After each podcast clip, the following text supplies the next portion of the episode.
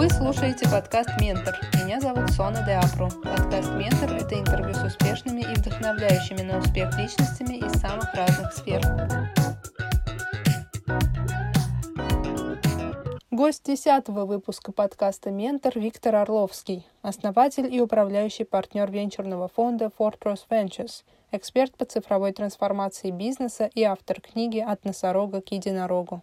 Виктор, до того, как стать управляющим партнером венчурного фонда Ford Ross Ventures, вы были старшим вице-президентом по технологиям и по цифровому бизнесу в Сбербанке, а до этого работали в IBM и в Альфа-банке. Вот можете рассказать, в чем заключалась ваша деятельность в рамках этих компаний? Я занимался 20 с лишним последних лет внедрением, разработкой новых технологических решений в основном для бэнкинга. В Сбере это был ну, скажем так, мегапроект, огромный проект по размеру, потому что он включал в себя все области деятельности организации и не только банковскую область. И вот нам предстояло объединить 20 с лишним тысячи банков в одну единую платформу. Это было очень интересно. А еще и построить HR, CRM, Data Management, инфраструктуру. Тогда в Сбере, когда мы только пришли вот с командой Германа Оскаровича, из 22 тысяч отделений порядка 5 тысяч не были подключены к онлайн-сети, порядка порядка 500 э, наших отделений были вообще лишены какого-либо компьютера. То есть там были просто тетрадки, да, гроссбухи. И люди вели с бухгалтерию дебет-кредит без компьютера. И меня это, конечно, поразило, потому что это был все-таки 2008 год на дворе, а не 19 век. Но, тем не менее, мы такие отделения в значительном количестве нашли. За пять лет нам нужно было привести это все в порядок, централизовать, перегрузить данные, не потерять ни одного клиента. И я считаю, что мы э, совершили во главе, конечно, этой революции стоял Герман Осович Греф, и вся его команда при этом совершила небывалое за пять лет,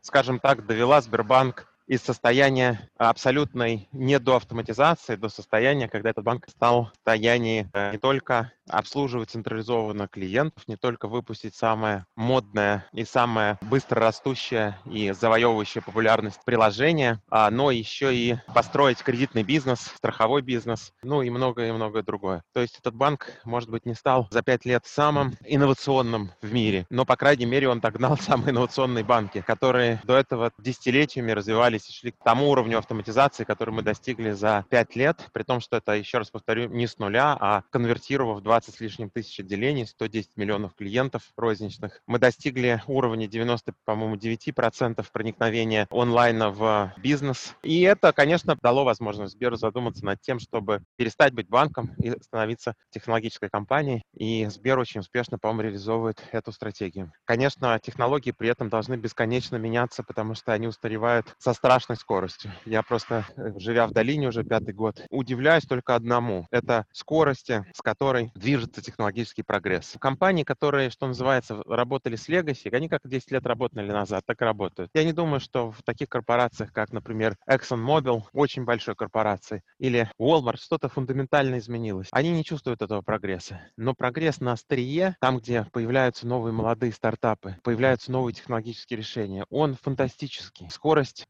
внедрения новых технологий скорость создания новых технологий, скорость эксперимента, с которым эти технологии устаревают или появляются из них новые, просто поражает воображение.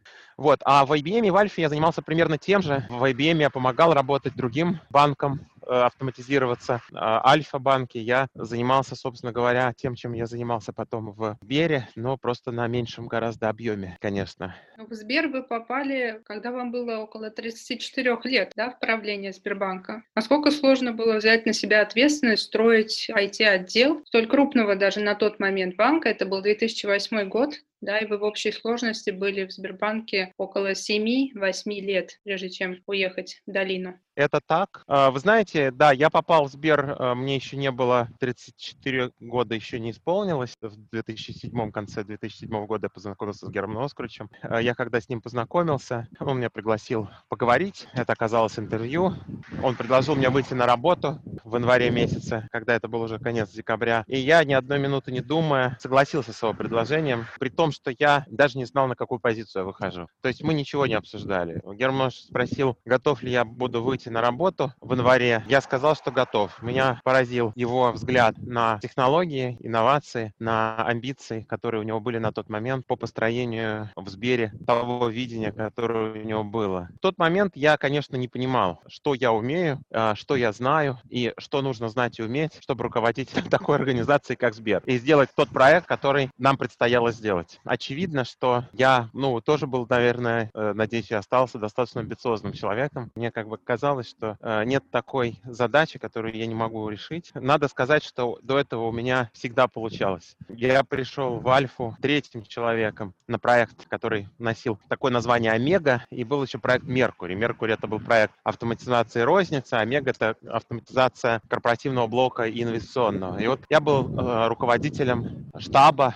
программы трансформации отвечал перед CEO непосредственно и перед правлением и главными акционерами за реализацию этой программы. И я был третьим, а перед этим два человека, которые были до меня, очень уважаемые, очень известные на рынке IT люди, гораздо в тот момент более опытные, чем я. Они по разным причинам ушли из Альфа, ну, можно сказать, не справились с задачей. Э, когда я пришел в Альфу, ну, некоторые за глаза смеялись и говорили, что вы детей начали приводить вообще на эти проекты. Потому что мне было 20, по-моему, 7 лет, да, это был 2001 год. Это, конечно, было крайне рано, и я действительно тогда ничего не знал про такого рода большие проекты. Да, я до этого работал в ABN AMRO, я делал какой-то достаточно серьезный проект э, внедрения российского учета, российской платформы в голландском ABN AMRO в Москве. Я хорошо понимал banking, хорошо понимал технологии. Но, конечно, альфа, масштаб альфа в тот момент был гораздо выше, больше, задача сложнее. И мне казалось, тем не менее, что я могу ее выполнить. И у меня получилось, да, пять лет я проработал в альфе, мы, я считаю, очень хорошо завершили этот проект. Альфа до сих пор работает на тех технологиях во многом, которые мы тогда построили и внедрили. Правление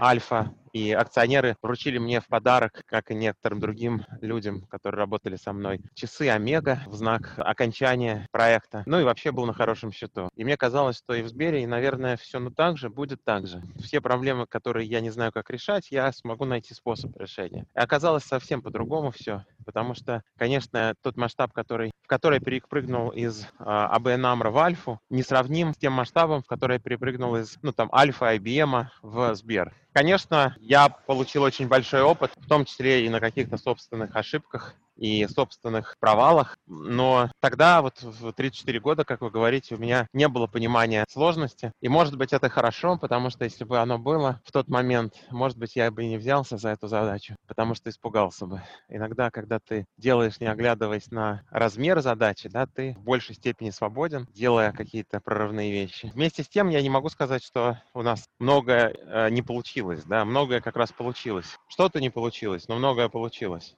Вы по образованию, по профессии, получается, кто? Ну, я начинал как разработчик, разрабатывал программное обеспечение. Моя первая специальность — это автоматизированные системы электросвязи, то есть я закончил институт связи. И я разработчик в области телекома. Но, конечно, я сразу начал разрабатывать все подряд. Я очень увлекался программированием, с удовольствием программировал. И написал программу для ABN AMRO, крупнейшего голландского банка на тот момент, международного, программу обмена клиринговыми сообщениями с Центральным банком, которая завоевала популярность в Центральном банке, в других банках. Я с большим удовольствием изучал банкинг, бухгалтерию, все виды банковского обслуживания, банковских продуктов. Я разбирался, как все устроено, почему это работает именно так. Я прямо, что называется, пожирал знания. И это все потому, что банк АБН Амро был очень большой, а отделение этого банка в Узбекистане было очень маленькое, но занималось всем. Я был один, единственный айтишник и закрывал все вопросы, связанные с автоматизацией. Они хотели нанять 4 человека в IT, но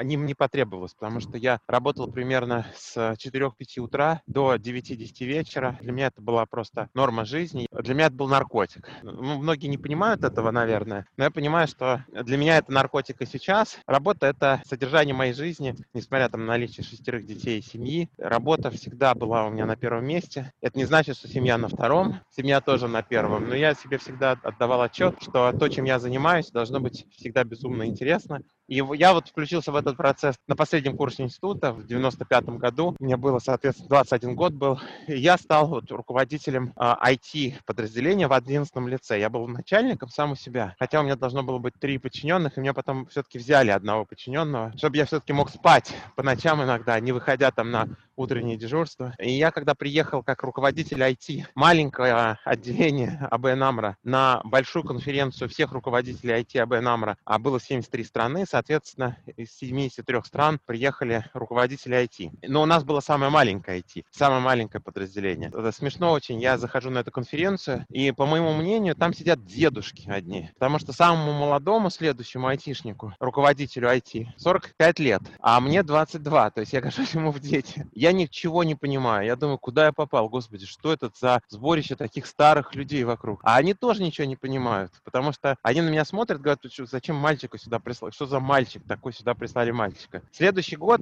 мне выпало просто по жребию право сделать доклад на вот этом ежегодном айтишном конвенте руководителей IT-подразделений АБН АМРО. И в 97 году я приехал в Headquarters снова на этот вот конгресс IT-руководителей, а я как раз написал клиринговую программу и написал еще аналитический модуль поверх этой клиринговой программы с красивыми очень графиками. А тогда у АБН AMRO все отчеты были в таком текстовом режиме, никаких графиков. И я придумал эти графики. Я решил, что на это очень неудобно смотреть, поэтому нужно все в графический режим перевести. В общем, ничего особенного, но это произвело фурор на конференции, потому что снова я был самым молодым на 20 лет младше всех остальных, самых молодых. И да еще с таким докладом, и они первый раз увидели графики из собственных систем. И они просто все, честно говоря, обалдели от этого. Я сам не понимал, как я мог произвести такой фурор. Я в этот же день получил от руководства предписание срочно явиться в штаб-квартиру, в голландскую штаб-квартиру этого голландского банка. Я первый раз туда попал, где сидело правление. Это такой очень уважаемый банк, очень старый, один из старейших в Европе. И там, значит, в коридорах висели подлинники Рембранта, Ван Дейка, Рубинса. Я походил по этой картинной галерее, потом меня пригласили к руководителю международных операций АБН АМРО. И уже приехав в Ташкент, мне мой руководитель говорит, слушай, тебя забирают с Headquarters. Нам просто пришло предписание тебя отправить в Голландию. У меня это был как бы момент взлета такого. Я вот в 22 года все собрал чемодан и поехал в Голландию. А потом приехал в Россию в 98 году. Приехал случайно на один день, потому что в АБН АМРО, ну как бы в России был кризис 98 года известный. Там были плохо настроены системы как раз корпоративные. И меня попросили, это была не моя территория, я за нее не отвечал, меня попросили, при, приедь, пожалуйста, посмотри, что у них там делается. Я приехал буквально пару дней, посмотрел, что у них делается. За пару дней просто настроил все отчеты, учет, какие-то системки написал свои собственные. Пришел к CEO, сказал, что вот я все сделал, пожалуйста, отпусти меня назад в Голландию, вот подпишись акт. Он посмотрел на сделанное и говорит, слушай, нам два года не могли сделать то, что ты сделал за два дня, и сказал мне, слушай, останься еще на неделю, у нас еще столько проблем. Вот, я пытался не остаться, но остался, потому что меня просто уговорили. Я остался еще на неделю. Через неделю он мне предложил контракт прямо в московском офисе но сказал, что вообще никуда не уезжай, останься в Москве, мы тебе будем очень много платить денег. Я сказал, что мне нет, не интересно, но когда он мне назвал сумму, она оказалась действительно почти в три раза больше, чем сумма, которую мне платил Headquarters. И я как-то подумав, подумав, решил, что, наверное, надо соглашаться.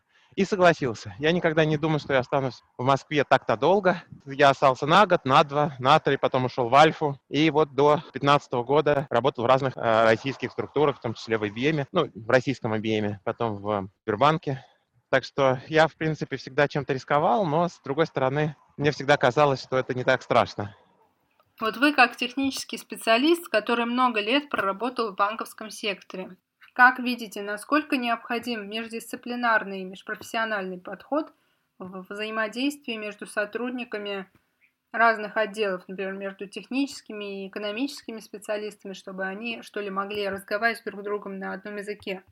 Может быть, здесь коренится какая-то проблема, которая тормозит и мешает компаниям быстрее трансформироваться в рамках цифровой эпохи. По поводу кросс-дисциплинарности, тут я с вами абсолютно согласен. Вот в науке она важна. Известный всем Стэнфордский университет самым главным своим признаком своего успеха или причиной своего успеха считает наличие глубокой кросс-дисциплинарности на своих кафедрах, своих подразделениях. Здесь профессор медицины может работать в химической лаборатории, заниматься химией, биолог может работать с физиками и наоборот. Они говорят, что все наиболее важные события, произошедшие в Стэнфордском университете, все прорывы научные, были достигнуты благодаря этой кросс-дисциплинарности. И это правда, потому что есть, особенно в науке, есть клише, зашоренность взглядов, но самое главное даже не это, а есть глубина. Ну, то есть в современной науке невозможно одновременно глубоко понимать несколько областей. Но когда ты понимаешь глубоко одну область, например, ты занимаешься физикой там, твердого тела или физикой плазмы, ты не можешь также глубоко понимать другие области. А прорывы находятся именно в этих других областях.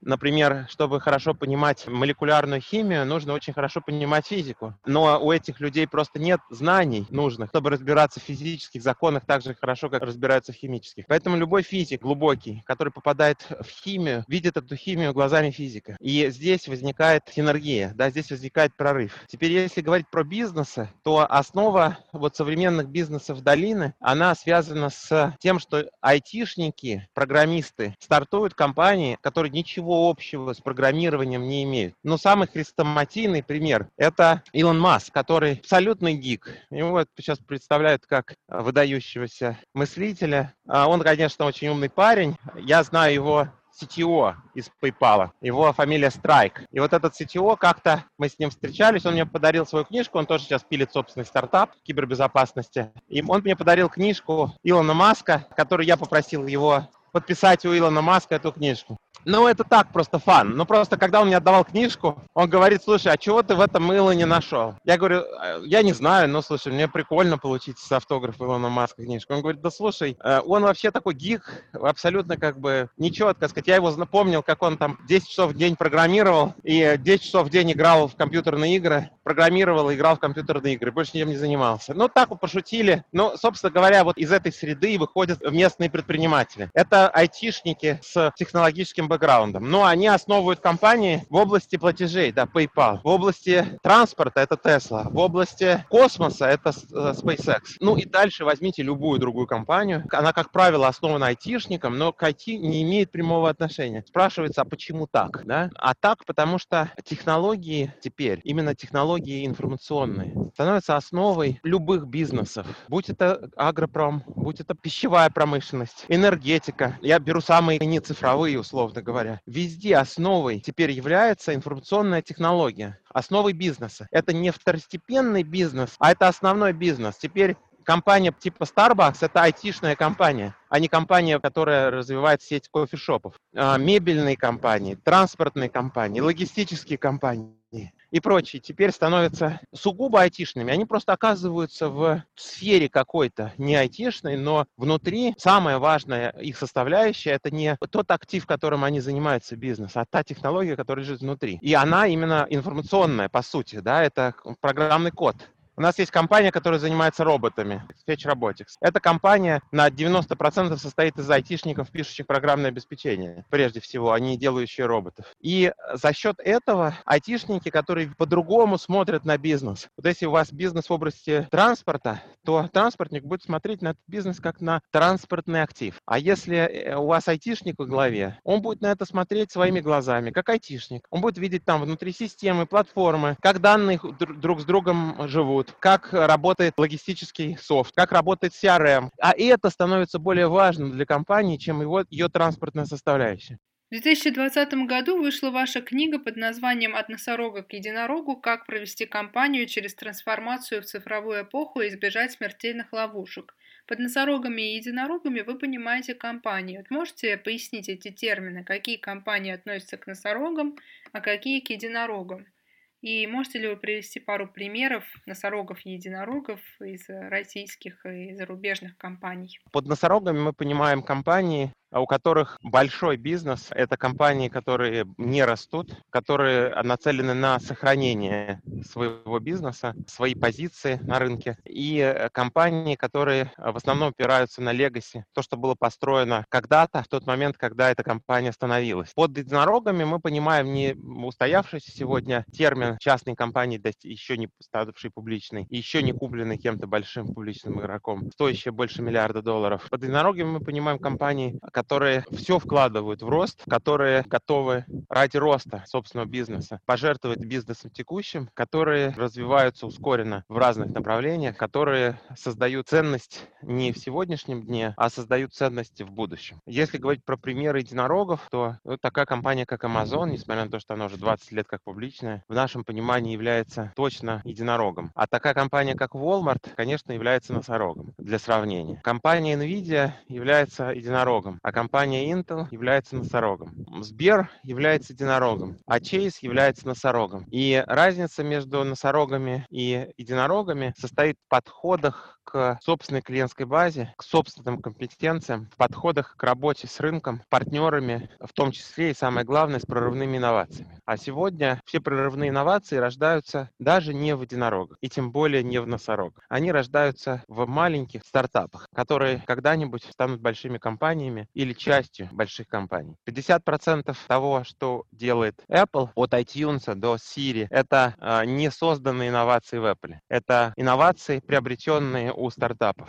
Очень критическим, важным при работе с прорывными инновациями является работа с небольшими стартапами, потому что внутри корпорация не позиционирована заниматься прорывными инновациями. По очень простой причине. Любая прорывная инновация – это огромный риск. На 100 попыток сделать что-то прорывное, 99 попыток будут неудачными. И лишь одна попытка, может быть, даст положительный эффект, и если она действительно прорывная, окупит 99 других провалов. Теперь, если вы начнете пропагандировать такую идею или идеологию большой корпорации, то получится когнитивный диссонанс. Вы пропагандируете прорывные инновации, вы должны разрешить вашим коллегам, сотрудникам, вашим командам 99 раз из 100 ошибиться, чтобы один раз получить прорывную инновацию. Что вы должны в вашей организации поддерживать и культивировать? Точно не успех, да, потому что успех всего один из 100. Вы должны культивировать провал. То есть вы должны поощрять провалы, чтобы появились успехи. Представьте себе большую корпорацию, которая вдруг начинает поощрять провалы. Ну, достаточно себе сложно представить. Поэтому у стартапов другая история. Стартап весь всегда ориентирован на прорывную инновацию. Фактически инвестирование венчурное – это поощрение провалов, потому что мы заранее знаем при инвестициях на ранних стадиях э, в прорывные стартапы, что 99 из 100, я сейчас утрирую немножко цифры, 99 э, из 100 проектов провалится, и только один выстрелит. Соответственно, венчурные фонды являются топливом для прорывных инноваций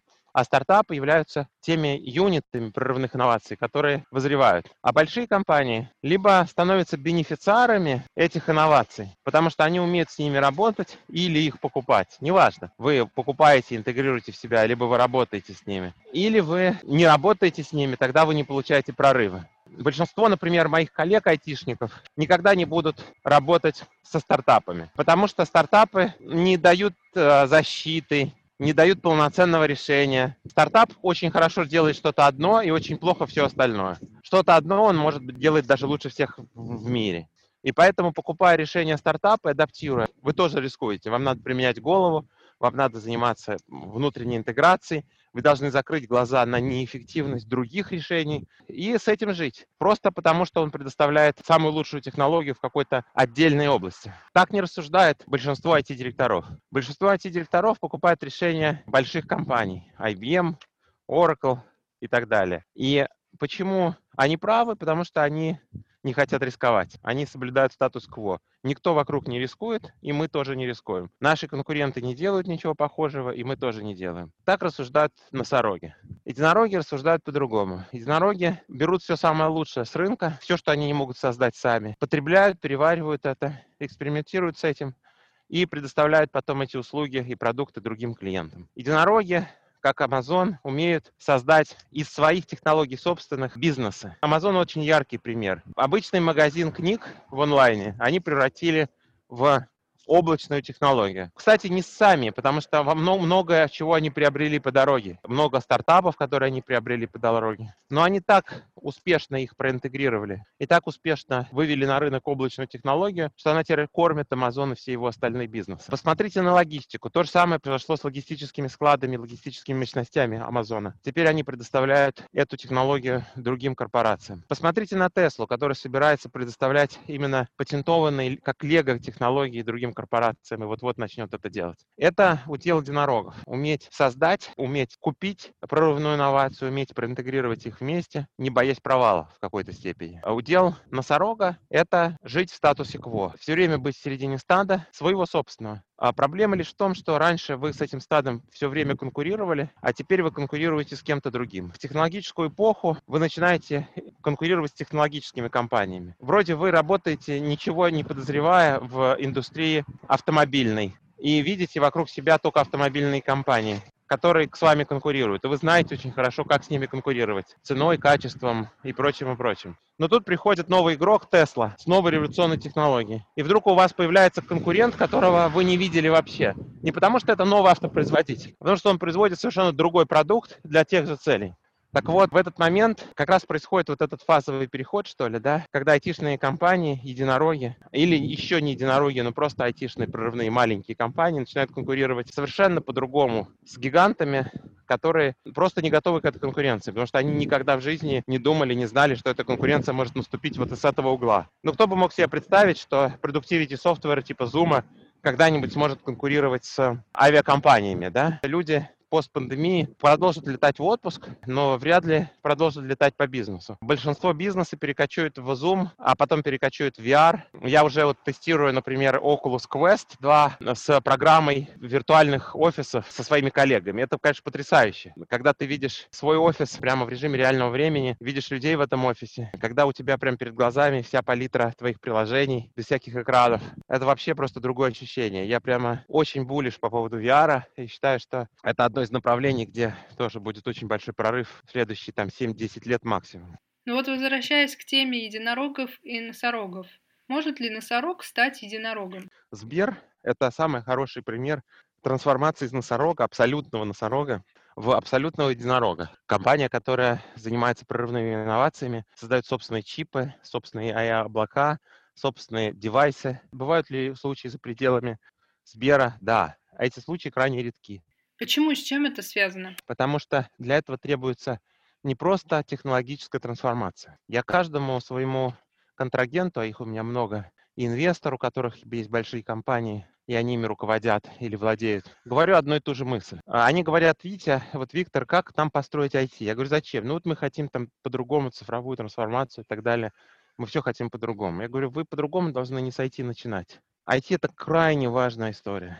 Но самая важная история у вас в голове. Именно корпоративная культура не дает возможность компании трансформироваться. Когда менеджеры Walmart пришли в направление со словами, что мы хотим конкурировать с Амазоном, Walmart сказал, это блестящая идея руководителей Walmart. Но когда менеджеры Walmart предложили конкурировать с Амазоном на его поляне, то есть делать электронную коммерцию и продавать товары в онлайне дешевле, чем Амазон. При этом менеджеры очень настаивали на том, что конкурировать надо именно с Амазоном на его поляне, его методами, с его ценами. Руководители Walmart сказали, как так? А что же, мы же, эти наши, наши магазины, что же мы делать-то будем? Как же, у нас же клиенты, это же наш отток клиентов будет. Да, будет. Сейчас он, этот отток происходит в Amazon наших клиентов. А теперь он будет происходить наш собственный Walmart Online. На что руководители сказали, нет, мы так точно не можем. Мы не можем жертвовать нашими магазинами. И вот это вот мы не можем жертвовать нашей клиентской базой, нашей стабильностью. Мы не можем делать это, потому что это не мы изобрели, то, что называется not invented here. Мы не можем это делать, потому что это никто не может подтвердить. И мы не можем это делать, и дальше есть 100 способов сказать «нет» любому начинанию. Это как раз удел носорога, а чтобы эту историю перемолоть в организации, нужен сильный руководитель с видением, амбициями. Нужна совершенно другая команда управленцев, чем обычно, которая имеется в распоряжении этого руководителя или этого бенефициара. Нужны совершенно другие процессы в организации, потому что как ты не меняя IT, а если ты не перешел как бы в продуктовую конструкцию, когда у тебя все строится вокруг продукта и потребностей клиента, маленькими командами, когда э, внутри этой маленькой команды сосредоточены все необходимые ресурсы, от HR до маркетинга, IT, бизнеса, когда эта команда имеет все полномочия принимать все решения, в том числе и ее не убивают за то, что она провалилась. Поддерживают, потому что понимают, что эта команда очень сильно рисковала. То есть риск-тейкинг появляется в организации. Вот тогда эта организация становится единорогом. Но Все начинается с головы и корпоративной культуры, а заканчивается IT и технологиями. Меняют компанию не процессы, не технологии, а люди. Поэтому все равно начать надо с корпоративной культуры с людей. И вот я недавно разговаривал с одним топ-менеджером Алибабы, но меня прям поразил взгляд на вещи. Алибаба огромная компания, и пока единорог. А, они искали одного человека на работу здесь, в Америке, но чтобы он переехал в Китай. И я спросил, какие главные требования к этому человеку. Мне они назвали следующее требование, которое самое важное, которое оценено как половина среди взвешенной оценки. То есть 50% они отдают этому параметру. И еще 50% всем остальным там 10 параметрам, где есть и философия, и там корпоративная культура и так далее. Риск-тейкинг. Насколько этот человек умеет брать на себя риск. Насколько он предприниматель. Потому что человек, который берет на себя риск, называется предпринимателем. Человек предпринимателем, называющийся, другими словами, можно сказать, это человек, который берет на себя риск. Они говорят, нам, нужна, нам нужен предприниматель внутрь, нам нужен человек, который риск на себя берет. Риск-тейкинг. Они говорят, у нас в Китае все удивительно хорошо. Почему в Америке человека ищем? С иерархией, с корпоративной культурой, с подчиненностью, с знаниями, у нас блестящие специалисты, отличные. Мы не можем найти среди наших э, менеджеров человека, который готов брать на себя риск. А если мы не найдем руководителя, который готов брать на себя риск, риск-тейкера, мы превратимся в носорога. Ну, они другими словами это называют. Но они говорят, мы во, в обыкновенную компанию превратимся.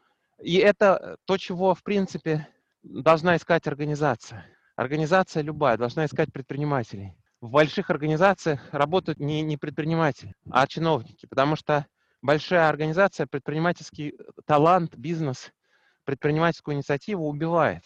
А она должна развивать предпринимательскую инициативу. Единороги – это компании, где предпринимательская инициатива расцветает. И это очень важно. Мне кажется, это очень важно для будущего любой корпорации. Виктор, а насколько было сложно или наоборот легко вам перестроиться после работы в найме в Сбере как технический специалист и заняться собственным делом? Что изменилось? Не было ли опасений? Я поменял профессию очень серьезно. То есть все-таки я никогда не занимался инвестициями, раз. Я никогда в жизни не руководил не создавал собственных компаний сам, лично. Я был кофаундером, но все-таки я не был, не был в управлении стартапов, с которой, которые я кофаундил. И мне, наверное, больше всего из всего моих страхов, страшнее всего было именно начинать собственный бизнес, не понимая, смогу ли я вообще, ну, готов ли я, правильный ли я человек для собственного бизнеса для его развития. Второе, а вообще инвестиционный бизнес, это мое или не мое? Смогу ли я вообще инвестировать? Смогу ли я простроить хорошую компанию? Третье, конечно, переезд в другую культуру. Прежде всего, наверное, я переживал не за себя, а за семью и за детей, как это все будет выглядеть. Но есть какие-то приятные неожиданности, которые меня удивили, есть неприятные, к которым пришлось приспосабливаться и привыкать. Если говорить про приятное, то это качество людей, которые здесь Э, живет и работает со всего мира, со всех, всех национальностей. Это очень высокого качества э, люди с большими, как правило, стремлениями, амбициями, гиперсоревновательные, но при этом очень совместимые, очень толерантные, очень дружелюбные, готовые помочь, открытые к сотрудничеству. Люди, которые ценят твою идею, ценят твое время, готовы помогать тебе в реализации этой идеи, сотрудничают, которые э, искренне, с одной стороны, с другой стороны, готовы тебе сказать правду, если вдруг ты что-то делаешь не так, и, и рассказать, как они бы делали, как правильно делать. А что все-таки подтолкнуло создать фонд? Уйти из найма, переехать в долину и заняться собственным делом? Как было принято решение? Оно было принято достаточно случайно. Не то чтобы я там прямо готовился к этому. Еще если бы вы меня спросили в 2014 году, даже в конце 2014 года, в начале 2015 рассматривали я вопрос, возможность там создания фонда, переезда в долину. Я бы сказал, что, ну да, это, наверное, одна из многих-многих возможностей. Но я бы не сказал, что да, это решенный вопрос. Я сам себе бы не сказал. Я принял решение начать заниматься собственным бизнесом, ну, потому что у меня, наверное, был какой-то, не знаю, гельштадт. Нужно было заняться собственным бизнесом, потому что мне казалось, что это чего-то то, чего я никогда не делал и будет очень обидно, если этого никогда не сделаю. Ну, то есть у меня был такой как бы вопрос, то ли стоит развиваться внутри корпорации, продолжать, то ли стоит начать с нуля собственный бизнес. И я выбрал второе, потому что я думал, что, наверное, не будет второго шанса э, сделать такой шаг. Короче говоря, я решил, что это, наверное, последний шанс стать предпринимателем. И э, надо рискнуть. Второе, меня поддержал Сбер очень серьезно. Ну, то есть, если бы меня не поддержал Сбер, Герман Оскарович, я бы вряд ли решился на это. Но э, так случилось, что Сбер мне доверил под управление большой фонд, ну, как бы, мы, который мы решили создать, и который я, которым я мог управлять. И мне, для меня это было, конечно, и почетно, и одновременно, ну, это был челлендж. Ну, и третье, у меня не было в этот момент какой-то моей самой любимой, единственной идеи, которой я должен мог бы посвятить оставшиеся там, не оставшиеся, а там, следующие 10 лет жизни, ну, то есть а, а, а, сделать свой стартап. Я так понимаю, что, в принципе, фонд еще создавался, когда вы были в Сбере, и он как-то связан, по-моему, со Сбербанком, верно? Ну, у нас Сбербанк это инвестор. Мы планировали фонд, когда я еще был в Сбере. Стартовали его в том виде, в котором он сейчас исполнен уже после. Цель моего приезда очень простая. Я хочу построить венчурный фонд, бизнес, который мне очень оказался интересен, потому что я занимаюсь абсолютно всем новым, прорывным. Каждый день встречаюсь с компаниями, которые создают будущее. Мне казалось очень интересно его создавать. Конечная цель, конечно, помочь предпринимателям создать великие компании, а самому построить фонд, который бы вошел устойчиво в 20 лучших венчурных фондов долины и мира. Мой партнер говорит, «Э, тебе на это еще 15 лет нужно. Я ему говорю 5-10, он говорит, нет, 15. Может быть, он и прав, но тут дорогу осилит идущий.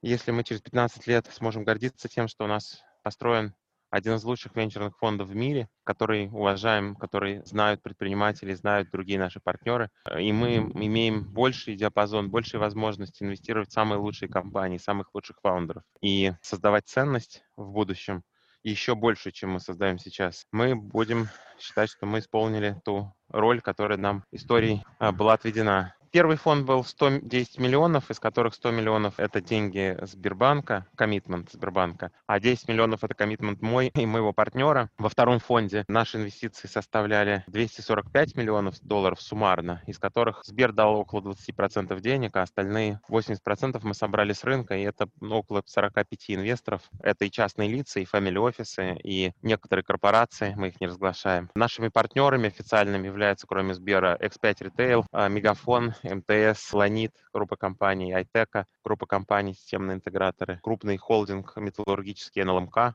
А мы помогаем американским, израильским компаниям выходить на российский рынок, на рынок стран СНГ и делаем это очень успешно.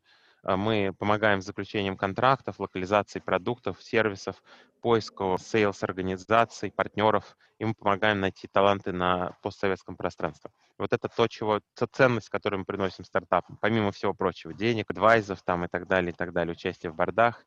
Но мы еще сейчас начинаем два фонда, фонд поздних стадий, late stage, ориентированный на компании до IPO, за год, за три до IPO, которые показали где-то ревеню или за год 60 миллионов долларов и больше. И второй фонд — это фонд, э, наоборот, seed, early stage, который ориентирован преимущественно на российских основателей, которые Э, ну, как правило, сейчас разбросаны по всему миру. В первом фонде у нас э, late stage, в этом unicorn фонде. В основном инвесторы это частные лица, мы сейчас структурируем этот фонд, и family офисы. Во втором фонде seed stage, кроме Сбера, который дал коммитмент в 27 миллионов долларов или 2 миллиарда рублей, будут еще, надеюсь, ведущие российские корпорации, а может быть и э, корпорации из Китая, а, Южной Кореи, Европы и э, Америки. Если говорить про результаты нашего фонда, то в первом фонде у нас две компании вышли на публичный рынок, сделали IPO. Несколько компаний мы продали, в том числе одну компанию мы очень успешно продали в Apple. Одна из компаний фонда, самая наша большая инвестиция,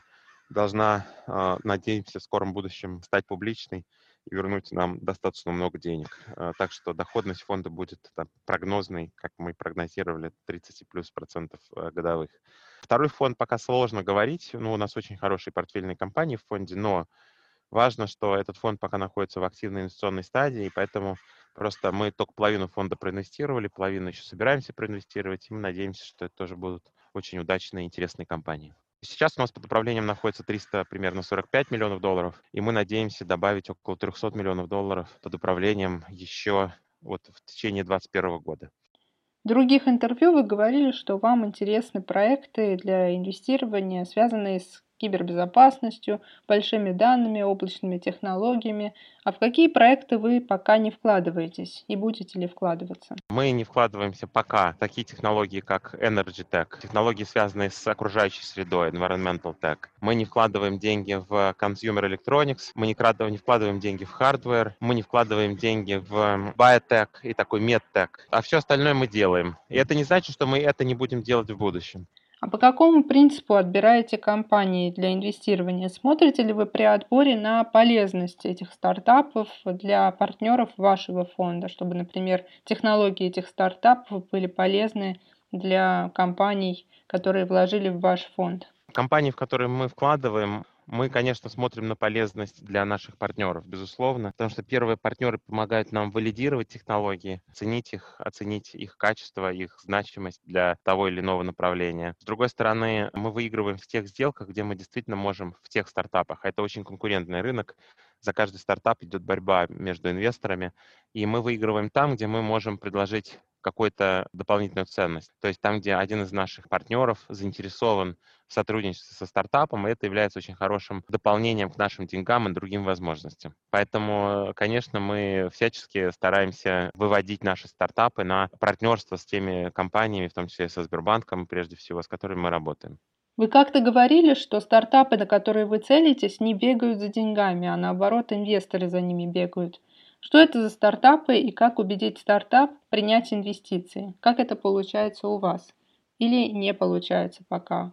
Какая ситуация? Спасибо за вопрос. Абсолютно все стартапы, куда мы инвестируем, не бегают за деньгами. Абсолютно все стартапы, куда мы инвестируем, получают инвестиции как только им нужны деньги. В тот момент, когда мы инвестируем. Все компании собирают по несколько предложений инвестиционных конкурентных и выбирают лучшее. Мы инвестируем либо сами, как инвесторы, лид-инвесторы, приглашая в синдикаты других, либо мы становимся частью чужого синдиката. И нас выбирают э, среди других, потому что мы, у нас есть трек-рекорд помощи стартапам. Мы очень хорошо умеем помогать другим стартапам, в которые мы уже проинвестировали. Мы открываем им двери в Восточную Европу, мы э, ищем им таланты и нанимаем для них таланты. Мы помогаем им партнериться с организациями в России и странах Восточной Европы. Помогаем им продавать, помогаем им искать партнеров, локализировать их решения. Если пять лет назад о нас не знал никто, 5-6 лет назад, то сейчас о нас знают очень многие, не все еще, но многие. И знают о нашем существовании, о том, что этот фонд есть, и нас уважают и в Израиле, и в Америке, и к нам прислушиваются, и дают нам возможность участвовать в такого рода сделках.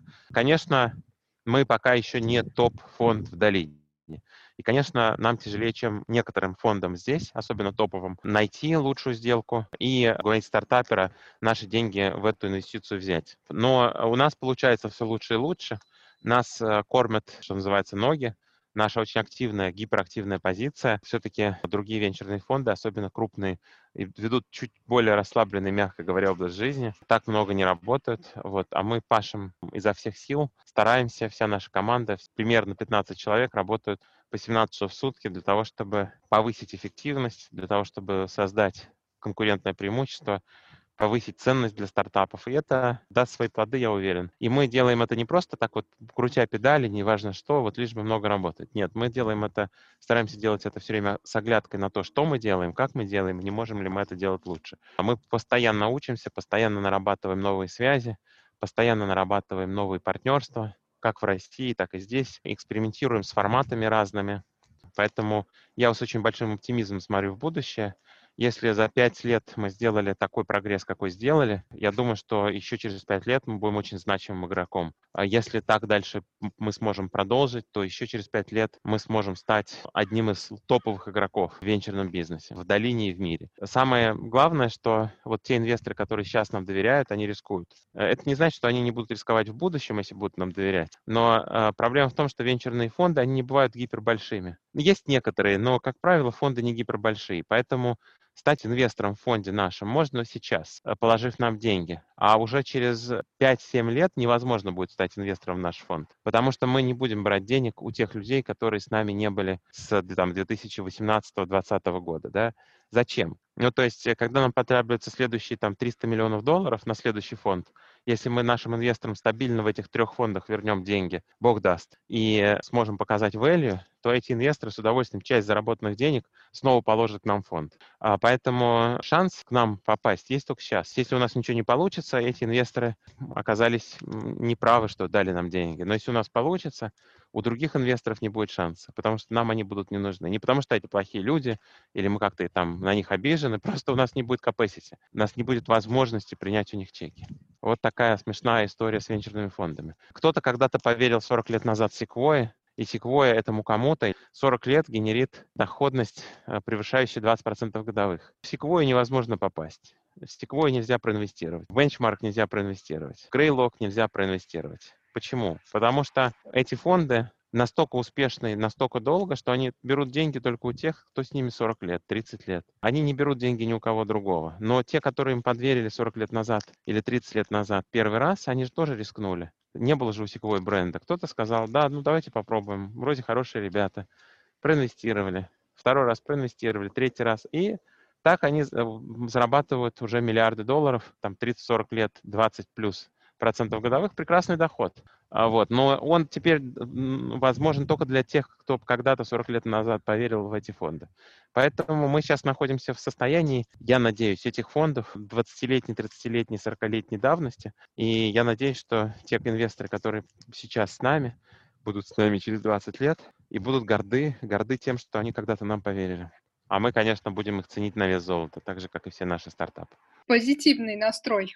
У венчурного инвестора может быть только позитивный настрой, потому что если вы, не, э, если вы пессимист в целом, то вы никогда не поверите в будущее. Ну, потому что пессимисты не верят в будущее. Пессимист, он на то и пессимист, он не должен верить в будущее. Он должен говорить, что это будущее будет ужасным, все умрет, все умрут, компании все обанкротятся, это все пузырь, все должно сдуться.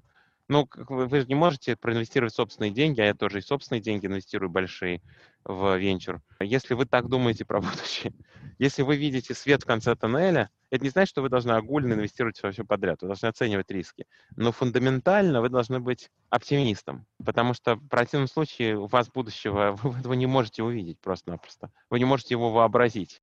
Хорошо, теперь традиционный блиц. Виктор, что вас мотивирует и вдохновляет? Меня мотивирует и вдохновляет решение сложных задач. Сложных задач, которые стоят перед обществом, отдельными индустриями, перед человечеством. Меня очень мотивируют технологии, потому что я считаю, что человек — это очень универсальное э, создание, которое способно с помощью своего интеллекта и с помощью законов природы решить любую проблему. Улучшение, ухудшение климата, безработица, рак. Все можно решить при помощи знаний законов природы глубоких и применения соответствующих технологий, которые основаны на этом знании. И меня раздражает, что мы до сих пор не все знаем, что мы не все технологии можем придумать, но еще больше раздражает то, что огромное количество технологий, которые уже придуманы и которые уже используют множество разных законов природы, физики и математики, э, психологии, социологии, которые есть сегодня, не внедряются. Одно дело, что мы чего-то не знаем,